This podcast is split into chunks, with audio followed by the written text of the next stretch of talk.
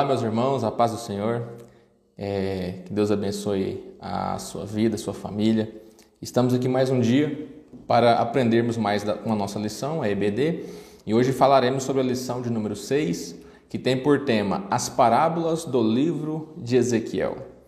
Pois bem, é, vamos ser bem enfáticos nessa lição e eu queria alguns minutos da sua atenção.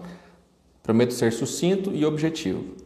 É, a palavra parábola né? A gente às vezes não sabe muito bem o seu significado. É, as parábolas do livro de Ezequiel. Parábola é uma narrativa alegórica, certo? É, que transmite uma mensagem por meio de comparações e analogias. Então, quando eu quero explicar algo é, fazendo comparações e analogias, eu posso contar uma parábola, né? uma história, para fazer uma comparação com aquilo que eu quero que você entenda. E Ezequiel, ele foi um, o profeta, né? E dentre os profetas, o profeta que mais utilizou de parábolas no Antigo Testamento. Então a gente vê que Jesus ensinou muito por parábolas. Por quê? Porque é uma forma interessante das pessoas entenderem melhor a mensagem, né? Aquilo que é transmitido. Então percebemos que Ezequiel, no seu livro, ele vai apontar pelo menos três parábolas e nós vamos destacar elas aqui e falarmos a respeito delas. Então nós vemos que Deus ordenou ao profeta Ezequiel anunciar três mensagens.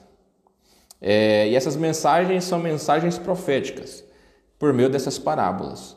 E cada uma né, tinha uma representatividade da parte de Deus, sendo ela a primeira apresentando uma situação pecaminosa do povo, então em uma parábola que é a primeira que vamos falar. Deus quer que Ezequiel transmite para o povo e demonstre a situação pecaminosa em que o povo estava. Em segundo, a segunda parábola é sobre o juízo divino que viria sobre Israel. E a terceira, sobre uma promessa de restauração. Então, essas são as três parábolas. A primeira parábola é a parábola da videira inútil. Videira inútil. Nós vemos lá em João 15 que Jesus disse que eu sou a videira verdadeira. Jesus disse: Eu sou a videira verdadeira e meu pai é o avicultor. E continua dizendo que se alguma, alguma, algum ramo ou algum galho né, que não está ligado nessa videira, ele não dá frutos. Aí o que, que o avicultor faz? Ele, ou ele corta para poder jogar fora, ou ele poda para poder dar frutos. Então a primeira coisa, a primeira parábola que Ezequiel vai falar está exatamente ligada à videira inútil. Quando uma videira é inútil, quando ela não dá fruto. Então uma videira que não está dando frutos, ela é improdutiva. E nós vemos que o maior fator que nos impede de viver as bênçãos e o propósito de Deus é justamente a questão da improdutividade. Né? Nós vemos que poderíamos dizer que Israel tinha clareza dos seus pecados, tinha clareza dos seus erros, mas eles não se importavam. A esterilidade se infiltrou porque eles não se importavam com o que estava acontecendo. E nós vemos que lá em Lucas 13, 6, Jesus ele procura frutos na videira. Né? Ele procura frutos na videira. Ele procura, ele espera colher algum fruto da videira. E assim somos nós também. Então a gente percebe que a rejeição consciente deliberada é um problema para nós. Se nós temos consciência de que não estamos dando frutos, nós precisamos urgentemente reatar a nossa comunhão nessa videira, para que a gente possa gerar frutos. Então, aqui nós vemos que nessa primeira parábola sobre a videira inútil, é, a gente pode até fazer uma observação que ela fala exatamente sobre a situação pecaminosa em que o povo estava. Então, para Deus falar com o povo naquela época de uma forma que eles entendessem, o Senhor Deus usou Ezequiel para lançar essa parábola da videira inútil. Então não sejamos videiras inúteis. Amém? A segunda, nós vemos aqui, a segunda parábola é a parábola da esposa infiel. Isso mesmo. A parábola da esposa infiel. Outra forma de alegoria e comparação, onde Deus é o noivo e Israel é a noiva. Então, uma esposa, noiva, esposa. E aqui na parábola, Ezequiel vai falar sobre uma esposa infiel. É, nós vemos aqui que práticas abomináveis e idolatrias, rituais, né, mortes, sacrifício de crianças estavam inseridos nesse contexto de Israel. Porque além de, não, além de estarem sendo é, improdutivos espiritualmente, eles ainda estavam cometendo abominações dentro da casa de Israel, do arraial do Senhor. Então eles cometiam coisas bizarras, né? É ao ponto de fazer alianças com outros deuses estranhos. Isso porque Deus já tinha abençoado Israel. Aí o capítulo de número 15 vai falar, capítulo de número 16, a partir do verso 6 de Ezequiel, vai falar sobre uma noiva, né? Que Deus viu Israel como uma mulher deitada na poça de sangue, desamparada, é humilhada, e deu uma oportunidade para essa noiva. Lavou ela, deu um banho, passou perfumes, colocou diademas, roupas, joias, adornou essa noiva para ele. Só que na primeira ocasião essa noiva veio atrair, né? é, o noivo, fazer alianças com outros deuses pagãos e oferecer ofertas, oferecer coisas que, que o próprio amado, né, o próprio noivo tinha dado a ela, onde fizeram muitas alianças e trocavam ali presentes. Então, é uma alegoria dessa noiva infiel que prostituía, que adulterava, né?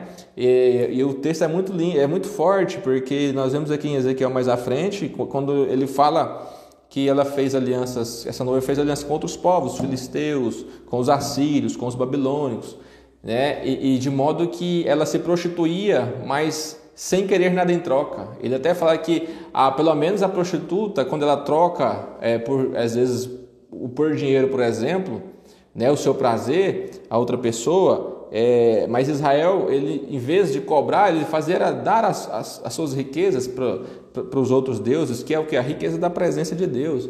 Era muito pior. Então, Deus, é, é se lermos aqui o capítulo 16 de Ezequiel, você vai entender é, quão, quão profundo é essas verdades, né? Porque essa é uma, é uma parábola que, de fato, na prática, a gente consegue assimilar bem o que Deus quer dizer.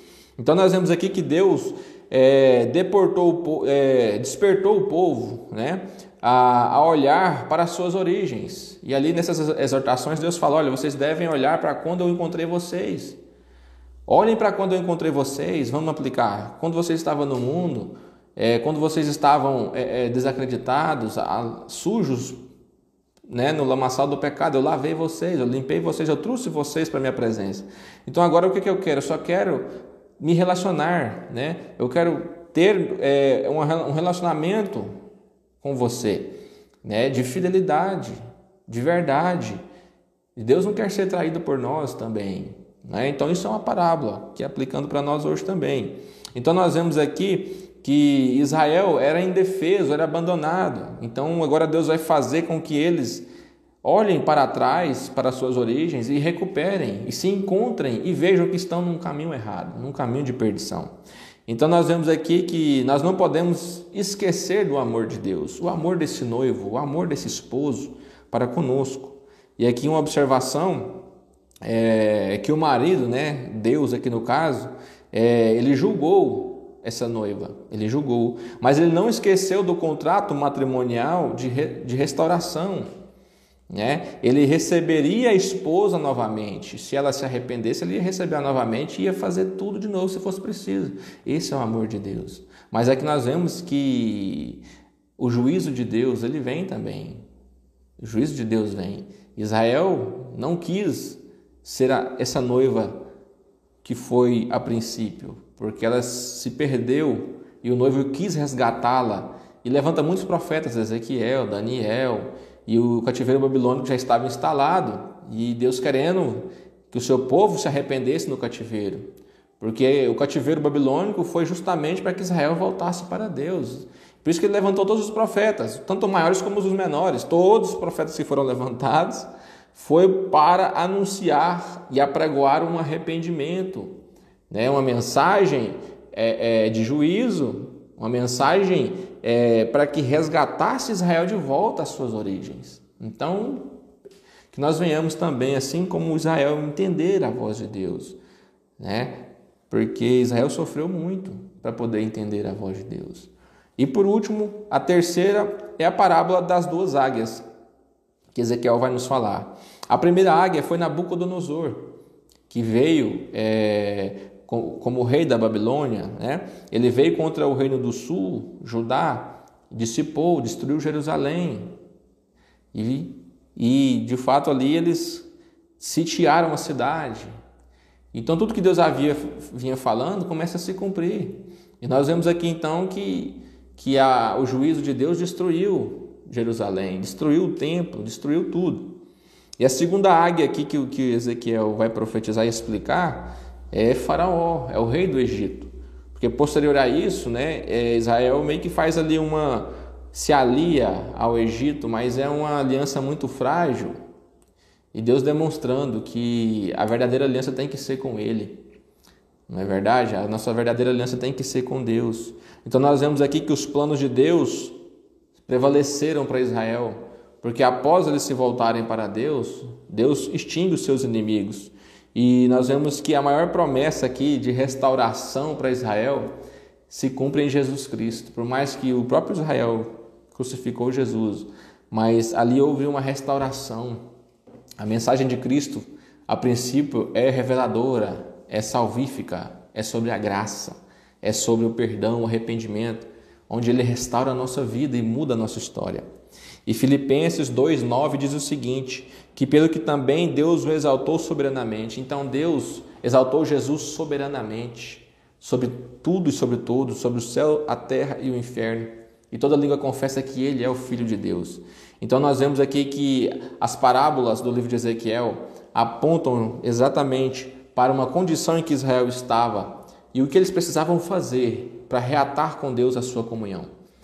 E ele, como um noivo muito amado, apaixonado por essa esposa, queria que ela reconhecesse o seu amor que ele tinha por ela.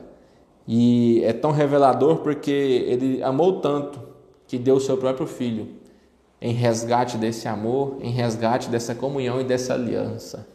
Então, em Jesus se cumpre todas as profecias dos profetas. Ele é quem nos condicionou a ser novamente uma noiva, uma noiva que está à espera do seu noivo.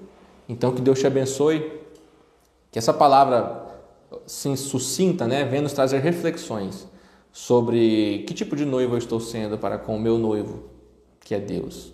Deus te abençoe, na condição de igreja, tenhamos essa consciência. Que Deus te abençoe, a paz do Senhor Jesus.